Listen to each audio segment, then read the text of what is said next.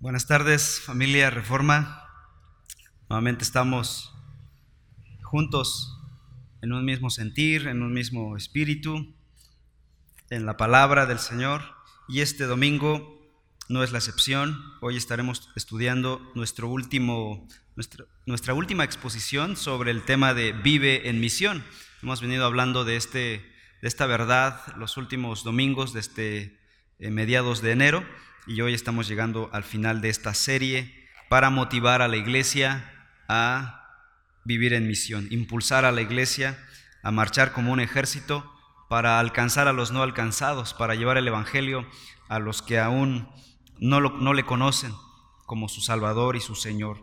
Así que, pues espero que después de esta serie tú hayas tenido un panorama de lo que es la verdad del Evangelio, lo que es un panorama de la verdad acerca de la, misión, de vivir y de cómo vivir en misión. Estaremos dando más detalles prácticos en nuestros avisos posteriores de cómo hacer esto. Ya la iglesia tiene una estrategia de alcance muy específica, muy particular, así que no hay, no cabría la pregunta de, bueno, ¿y cómo vivo en misión? La respuesta se ha estado dando eh, en estos domingos y la iglesia tiene un modus operandi de cómo vivir en misión. Bien, para esta exposición, el título de esta exposición es La meta final de la misión. ¿Cuál es la meta final de la misión? De vivir en misión.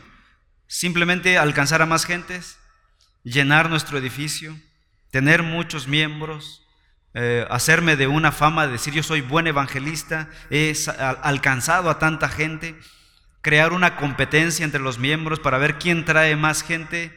¿Son esos los, las, las metas? No, nada más alejado de la realidad bíblica. La meta final de la misión es la gloria de Dios. Todo para la gloria de Dios, no para la gloria de un individuo, no para la gloria de una iglesia, de un organismo, de una institución, todo para la gloria de Dios. Hoy estaremos aprendiendo que eh, porque no existe gloria de Dios en el mundo, porque la humanidad no está dando gloria a Dios, es por eso que existen las misiones. Hay una conexión entre misión y gloria. Si hubiera gloria en la tierra, si los hombres viviéramos en perfección, si Adán y Eva no habrían pecado y todos los hombres fuésemos perfectos, dando gloria a Dios con nuestras vidas, no habría necesidad de la misión. No tendríamos que ir a compartir el Evangelio porque todos son hijos de Dios, serían hijos de Dios. Así que la misión existe porque no existe gloria, porque los hombres no están dando gloria a Dios. Ahí está la relación intrínseca entre misión y gloria. La meta final, absoluta, completa de la misión es la gloria de Dios. Y estaré abordando esta verdad a la luz de tres tres responsabilidades, tres entes responsables de esta misión. Primero, la misión de Dios.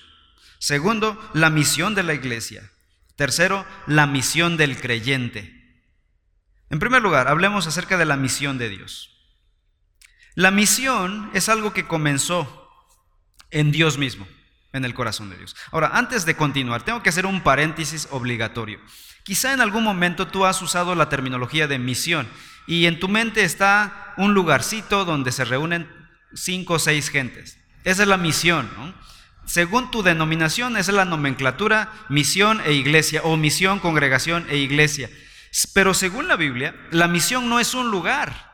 La misión es un evento que toma lugar en un espacio, sí, pero es un evento. Es algo que se hace, es algo que ocurre.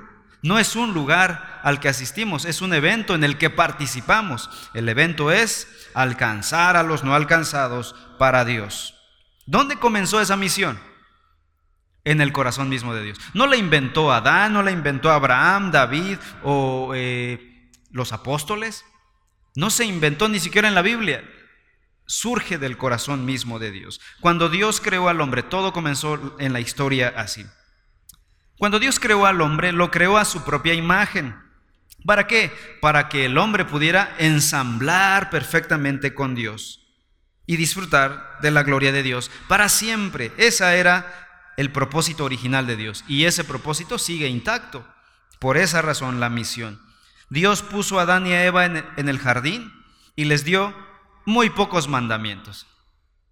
un mandamiento que les dijo, no coman de ese árbol. Pueden comer de todo excepto de ese árbol. Un mandamiento nada más para poder preservar su comunión con Dios y disfrutar de la gloria de Dios. Un mandamiento. Pero ellos desobedecieron a la voz de Dios y siguieron la voz de Satanás. Lo que significó la peor tragedia de la humanidad, el peor error, el peor pecado de la humanidad. Este evento se ha llamado la caída. Y no se refiere a que Eva iba caminando y se tropezó con una piedra y cayó. No, se refiere a un evento cósmico donde el hombre desobedece a Dios, obedece a Satanás y al alta traición alta, alta traición cósmica, parece trabalenguas, ¿verdad? Estoy practicando con estas palabras. Acto seguido, Dios precedió a dictar sentencia. El castigo final sería la muerte eterna. No, no había componendas, no había justificación, a menos que Dios hiciera algo. Dios en su gracia, en su pura gracia, decidió darle al hombre una oportunidad la oportunidad de ser salvo de esta muerte, de esta sentencia eterna que caía sobre su cabeza. Así que prometió que un día vendría un descendiente de la mujer, de Eva, un hijo varón para salvarlos. Génesis 3:15. Pondré enemistad entre tú y la mujer y entre tu simiente y su simiente. Él te herirá en la cabeza y tú le herirás en el talón. Aquí comienza la misión de Dios una misión de rescate. Dios se constituye entonces en el primer misionero. No fue Abraham, no fue Noé, el primer misionero fue Dios mismo. Él vino a rescatarnos, Él vino a, poner una solución, a proponer una solución perfecta y plena para salvar al hombre. Dios llevaría a cabo un plan, el, el plan de enviar a este hijo varón por medio de levantar una, una nación, un pueblo de donde vendría este hijo varón. Acto seguido, más adelante, Génesis capítulo 12, versículos 1 al 3, vemos lo siguiente. Y el Señor dijo a Abraham, vete de tu tierra, de entre tus parientes y de la casa de tu padre, a la tierra que yo te mostraré. Aquí ya Dios está planeando este pueblo de donde va a venir este hijo varón para salvar a la humanidad. Y dice Dios en el versículo 2, haré de ti una nación grande y te bendeciré, engrandeceré tu nombre y serás bendición. Aquí ya está diciendo más o menos cómo sería esta bendición, la bendición de la misión. Bendeciré a los que te bendigan y al que te maldiga, maldeciré. En ti serán benditas todas las familias de la tierra. ¿Cómo? ¿Cómo por medio de esta familia de Abraham serían todas las familias, todas las naciones de la tierra benditas? Bueno, por medio de este hijo este descendiente de esta familia. Dios prometió bendecir a todas las naciones de la tierra, a todos los pueblos, lenguas, tribus y pueblos por medio de esta simiente. ¿Quién? La pregunta es, ¿quién era este hijo varón? En el Nuevo Testamento, Pablo interpreta Génesis 12 de la siguiente manera. En su carta a los Gálatas, capítulo 3, Pablo dice lo siguiente en el versículo 16. Gálatas 3:16. Ahora bien, las promesas fueron hechas a Abraham y a su descendencia. No dice ya las descendencias como refiriéndose a muchas, sino más bien a una, a tu descendencia, es decir, Cristo. El apóstol Pablo, inspirado por el Espíritu Santo, está interpretando Génesis 12, diciendo, ¿cómo serían benditas todas las, las, familias de la tierra por medio de esta familia? Por medio de su descendiente que es Cristo Jesús. Cristo es el plan maestro de la salvación. Es la solución perfecta de Dios para salvar a los hombres. Él es el instrumento salvífico. Él es el, el instrumento misionero por excelencia, el plan maestro de la salvación. Marcos 10:45 Jesús lo dice en sus propias palabras porque ni aún el Hijo del Hombre vino para ser servido, sino para servir y para dar su vida en rescate por muchos. Jesús tenía bien en clara la misión.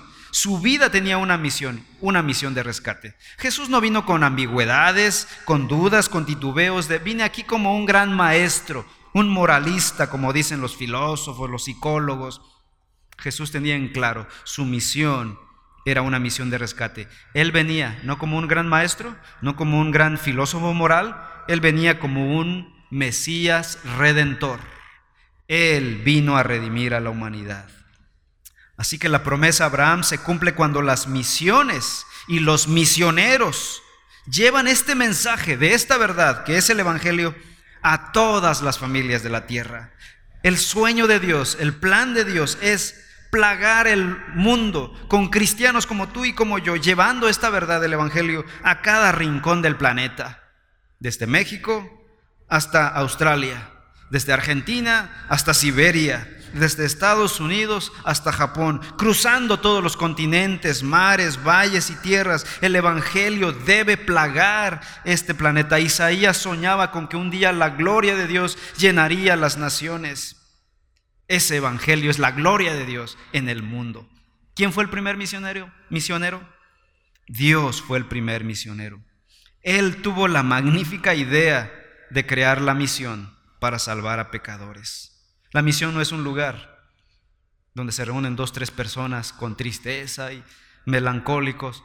La misión es un evento cósmico, es plagar la tierra, llenar la tierra con la gloria de Dios, con la gloria del Evangelio.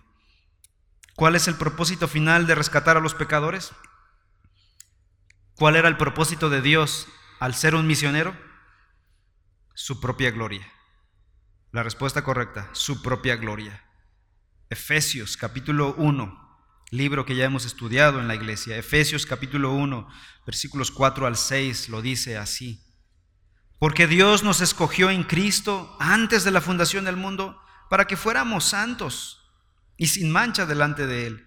En amor nos predestinó para adopción como hijos para sí mediante Jesucristo, conforme a la buena intención de su voluntad. ¿Para qué? Para alabanza de la gloria de su gracia, que gratuitamente ha impartido sobre nosotros en el amado. Versículo 12, Efesios 1:12. A fin de que nosotros, que fuimos los primeros en esperar en Cristo, seamos para alabanza de su gloria.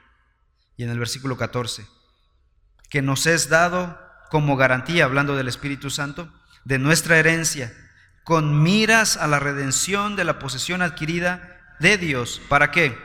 Para alabanza de su gloria. Tres veces en este pasaje, en este mismo argumento, Pablo dice, aclara, alcanzar, salvar a los hombres tiene un solo motivo, la gloria de Dios. Dios se constituye en el primer misionero para alcanzar a los pecadores con la meta final de su propia gloria.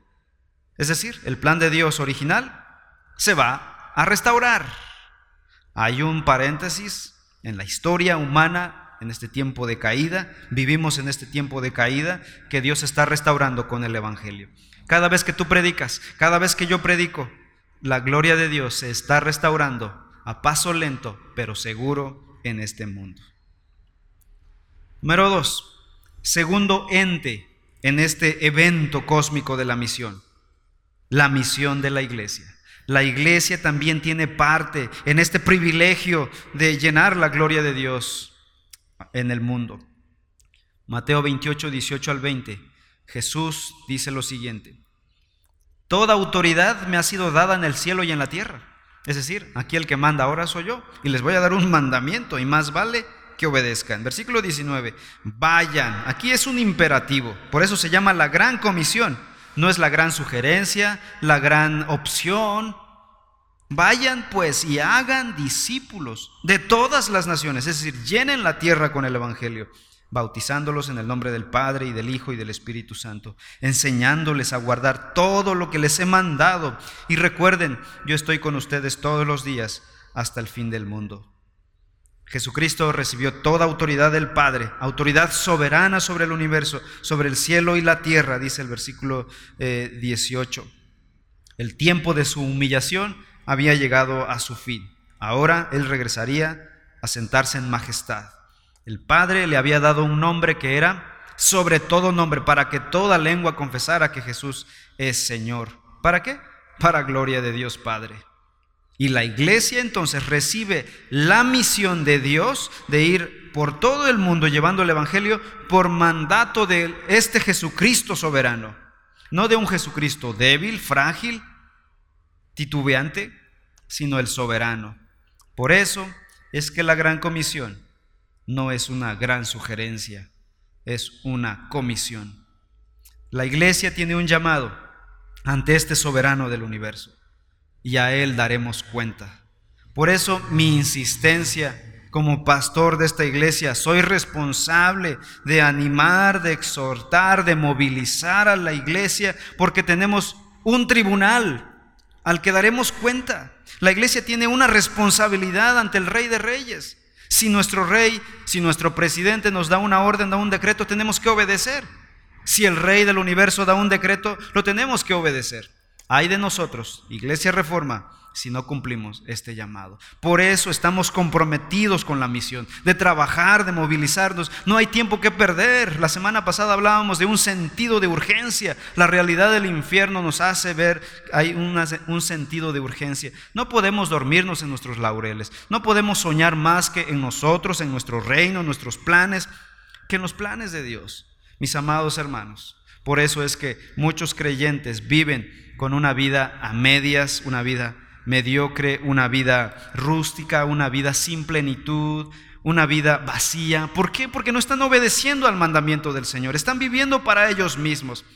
Y Dios dice, ¿quieres vivir para ti? Adelante, vive para ti.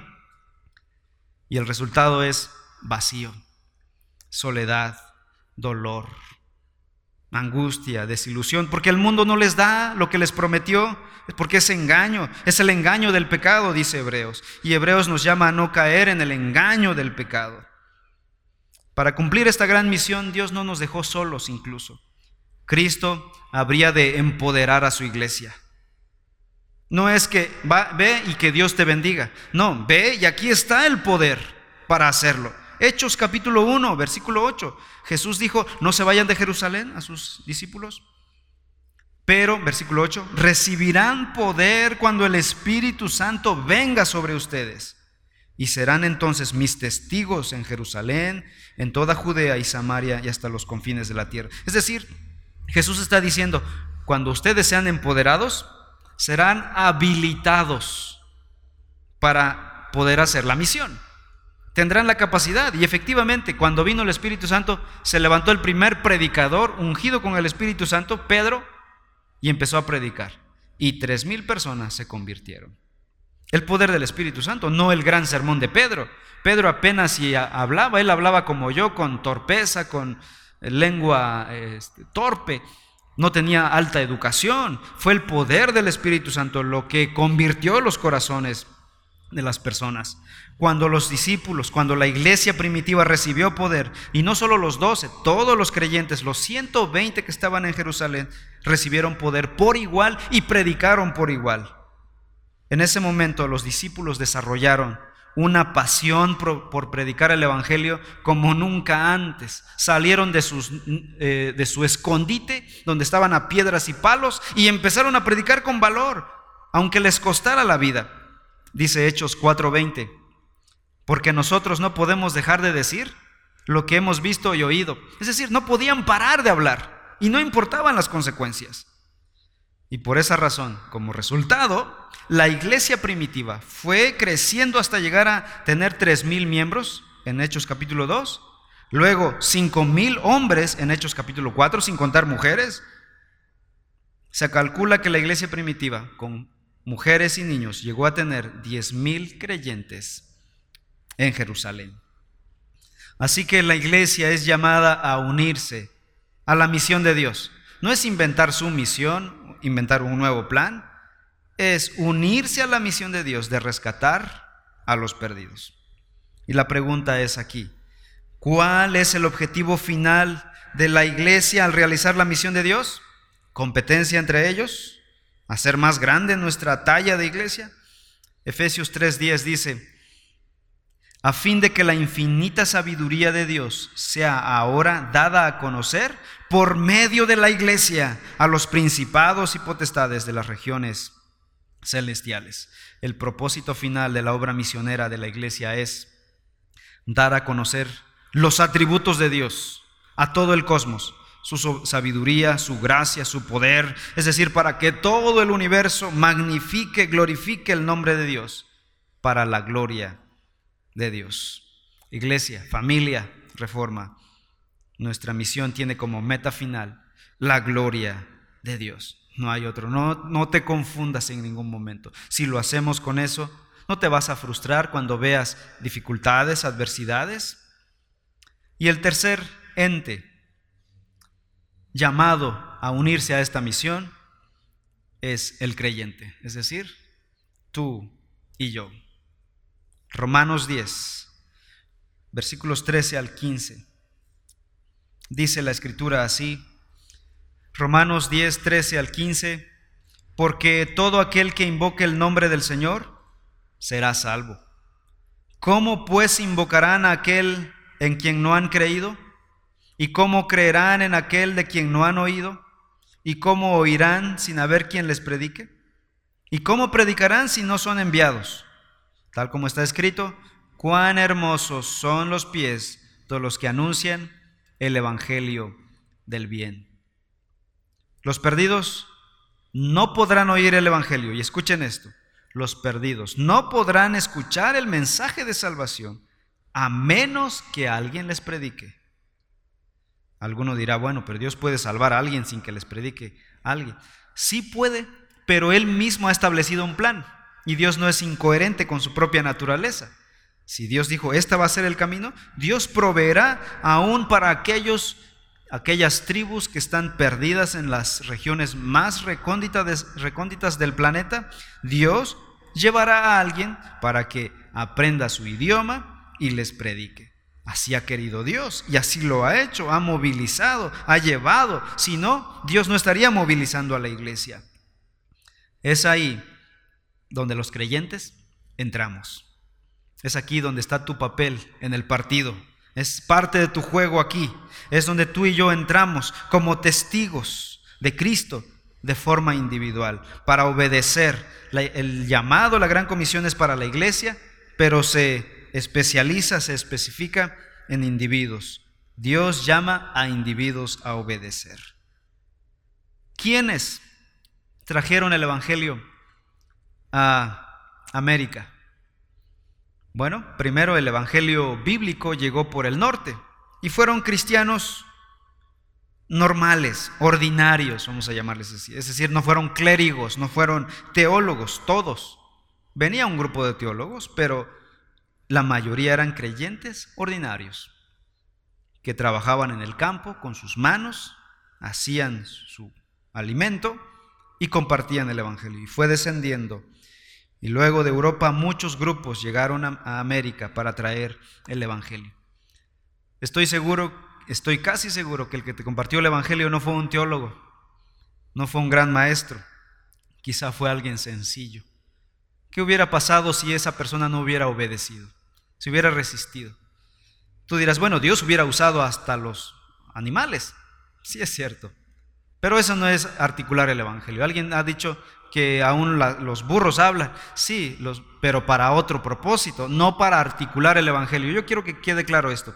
El Evangelio se debe articular con palabras, no con ruidos de animales, no con gritos de animales. Se debe articular con palabras. Ciertamente un animal puede ser usado para advertir a una persona, pero esa es una advertencia, no es el Evangelio que lleva a la salvación.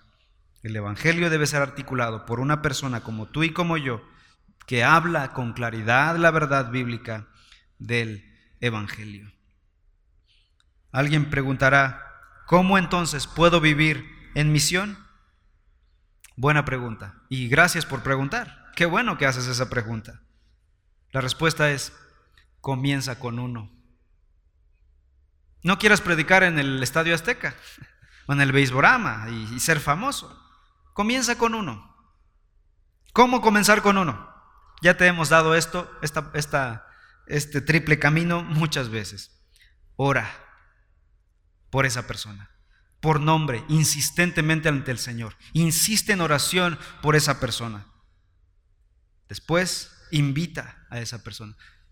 Espera que Dios mueva los hilos de la historia y te permita una cita divina, no seas artificial. Espera que Dios de manera natural permita un tiempo donde lo invites a venir a la congregación. a escuchar nuestras predicaciones. Tenemos muchas plataformas, hoy vamos a estar anunciando una nueva, eh, tenemos varios recursos, tenemos varios estudios, varios grupos pequeños que hoy estaremos anunciando, todos ellos. No hay pretexto. Y finalmente, habla. Cuando llegue el momento, cuando la persona esté lista, articula el Evangelio. Y no estoy hablando de tu testimonio. Quizá puedas compartir tu testimonio, pero eso no es compartir el Evangelio. Habla el Evangelio. Esa persona está caída, muerta en sus delitos y pecados, y es imposible salvarse. Solo Cristo, quien murió en la cruz por nuestros pecados, puede salvarla. Esa persona tiene que venir a Cristo en arrepentimiento y fe. Ese es el Evangelio.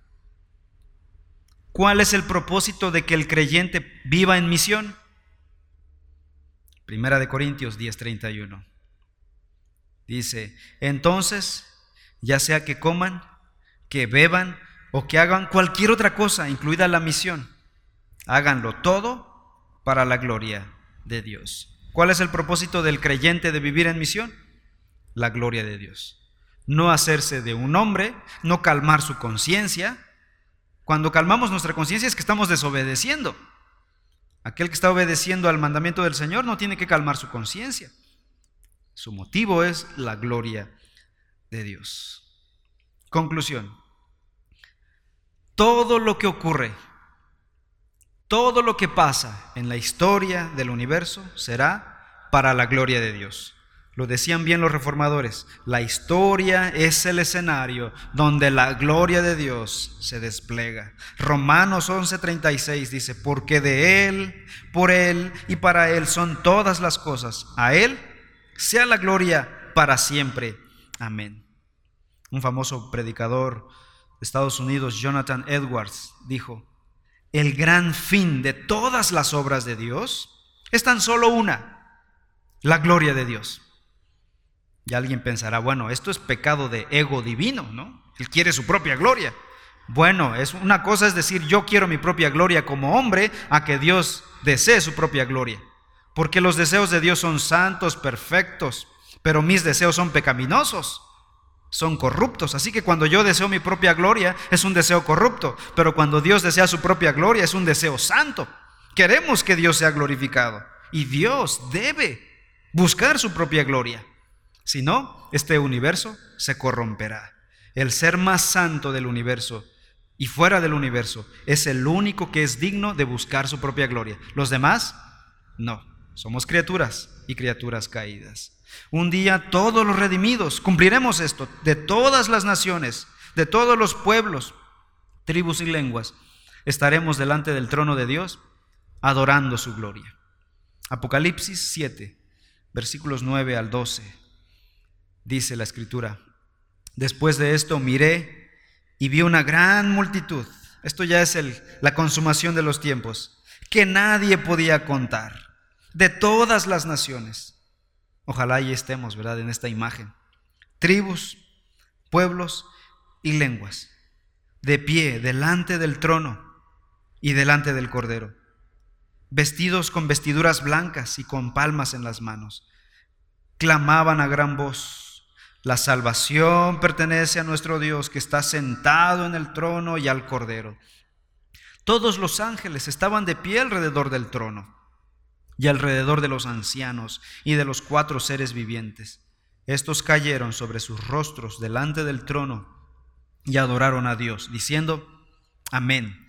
La bendición, la gloria, la sabiduría, la acción de gracias, el honor, el poder, la fortaleza, sean a nuestro Dios por los siglos de los siglos. Amén. Así que las misiones existen porque la adoración no existe. Por eso existe. La meta final de la misión es la gloria de Dios. Si todo el mundo viviera para la gloria de Dios, las misiones no existirían.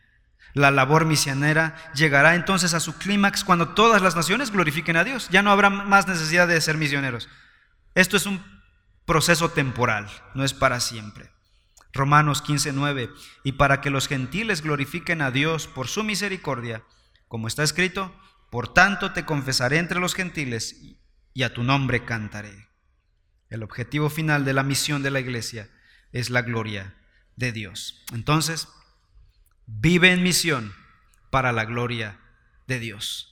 No puedes vivir para la gloria de Dios si no estás viviendo en misión. Es contrario. Vive en misión para la gloria de Dios. Oremos. Padre Celestial, tu palabra nos ha iluminado, ha abierto nuestros ojos a esta gran verdad. Nos ha limpiado de mitos y leyendas sobre la misión y nos ha dado el empuje, el motivo y la meta final de la misión. Ahora, Señor, no tenemos pretexto como familia reforma, como iglesia local.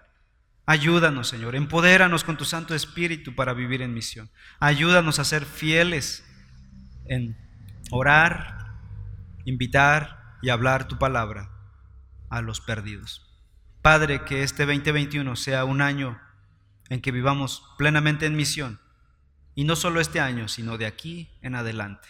Moviliza tu iglesia para que tu gloria sea exaltada y vista en este mundo.